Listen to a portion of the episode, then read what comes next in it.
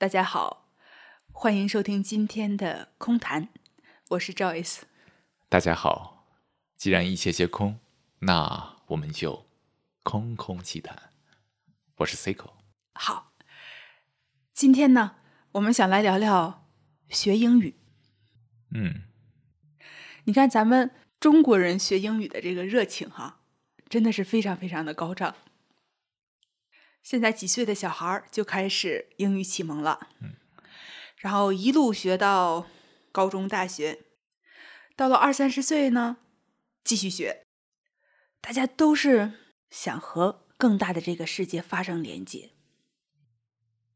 但是今天呢，我们想来说一说，在学英语的这条路上，也有很多坑，或者说是学英语对内心呢。如果我们没有觉察，其实也会产生一些不太合适的影响。在这方面，Cico，你有什么体会吗？英文语言是一个自我元素非常强的语言。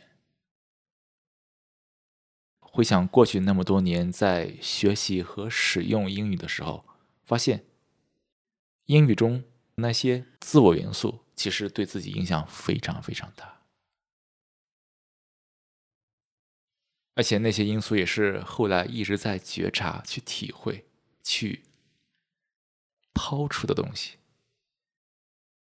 然而，你看，在中国，大部分学习英语的朋友其实都是为了个人利益考虑，而恰好英语中这种自我元素跟学习英语的动机完美结合。你看，它迸发出那么强的一种。学习的动力，但有多少人去觉察到这种背后的问题呢？有多少人能够去体会到背后我们内心的状态跟这个关系呢？就是你说英语里有很强的自我元素，比如说是什么那样的自我元素？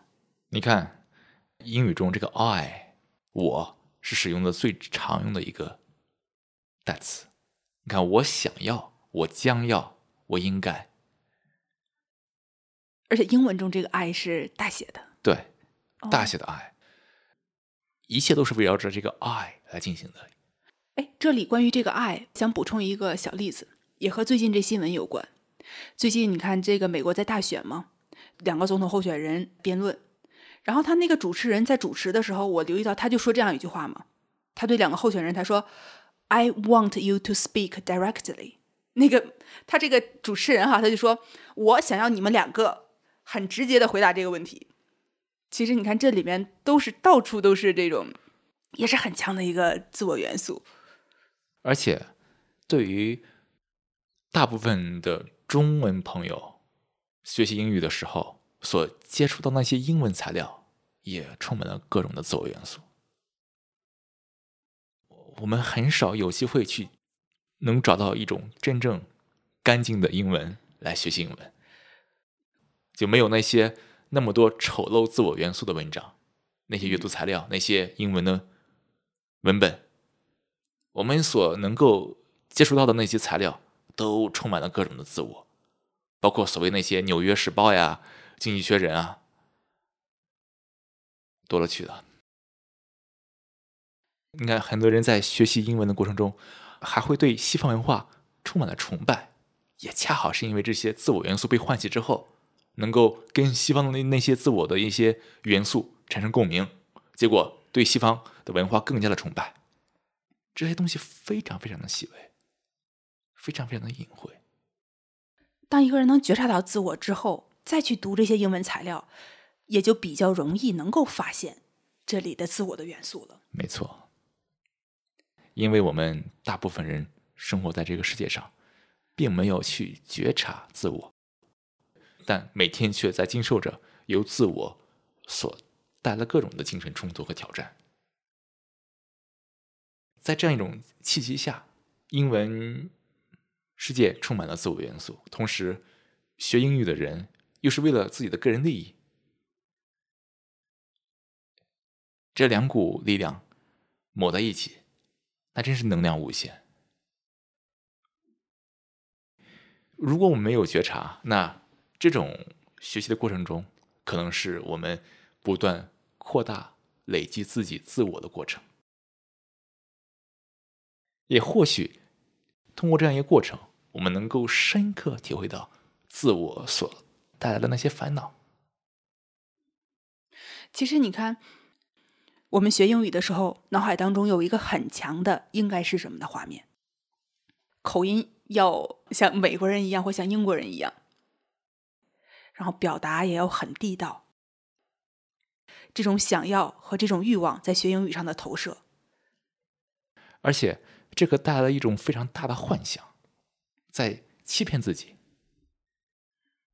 因为咱们在过去的一期节目里面，咱们说过语言是怎么回事儿，是我们内心的一种状态到符号的一种投射，对不对？你要真把语言说的那么地道，那么标准，所谓的标准，那你得变成那样一种状态的人，而不是仅仅通过语言本身能够让发音听得像欧美人，而是你的整个思维回路要变成那样子。但问题是，你为什么要变成那样子？那个状态就比此刻你更好吗？你为什么要想要变成那样子？你对你此刻的现状不满吗？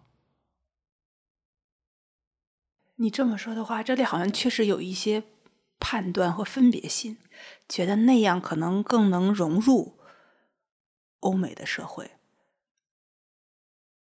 因为你还没有体会到那些非常丑陋的、极其丑陋的、极其极其险恶的那些自我元素。但此刻，当你在学英语的时候，那种幻想依然在劫持着你，那种能够自由表达、能够说一口非常流利英语，你看，这本身这种想象就充满了自我元素，一种类似一种自恋情节啊。让自己觉得很舒服。哎呀，我可以自由表达，我可以说的非常纯正，却体会不到，因为你还没有变成那样子，你体会不到自我所带来那些破坏和问题。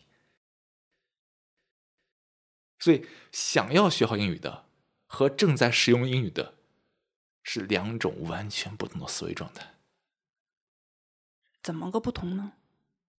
你想要学好英语的时候，你必然被某些幻想所劫持着，你想要变成那样子。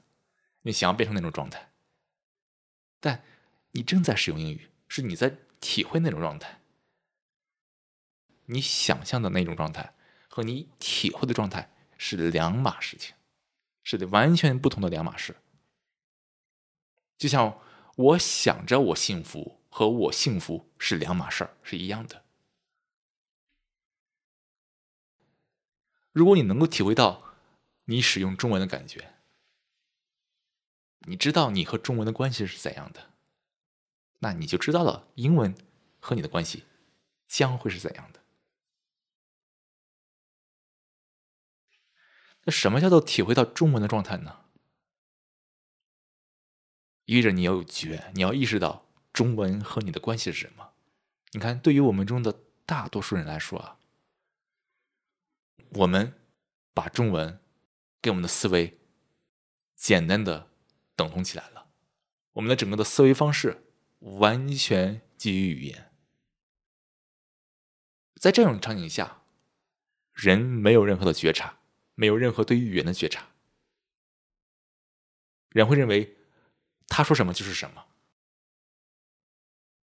这样我们就无法去体会中文语言，因为我们认为中文和自己是等同的。就是说，呃，我们的这些语言只是大脑当中一小部分活跃的神经回路，对，就是那么一小点点。但是当它活跃起来的时候，我们就把整个的大脑、整个自己和这一小部分的语言画了等号。没错。但是，然后我们用这样的状态说出去之后呢，另外一些人如果也没有理解语言的本质，然后呢，也认为这一小点点代表了整个对方。对。那就是说，语言当中的交流者无论是发出者还是接收者，他都要意识到，语言只是你整个思维当中那么一一点点的部分。对，这就是觉察。这样就改变了你对英语的认知，而不是被某种幻想所劫持着。我要我要说成什么样子，而是你要看清英语的现实，就这样子。即便我们学了英语，但是英语在我们的思维中也只占那么一点点的位置。对，或者说压根就不重要，该用的时候用，不该用的时候就不用。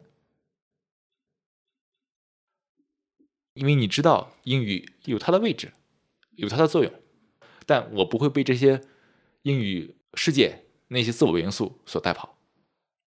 比如说，我可以选择非常干净的文字材料来学习英语，比如说我去读一本克里希那穆提的英文著作，这本书里面的文字就很干净，没有什么自我元素。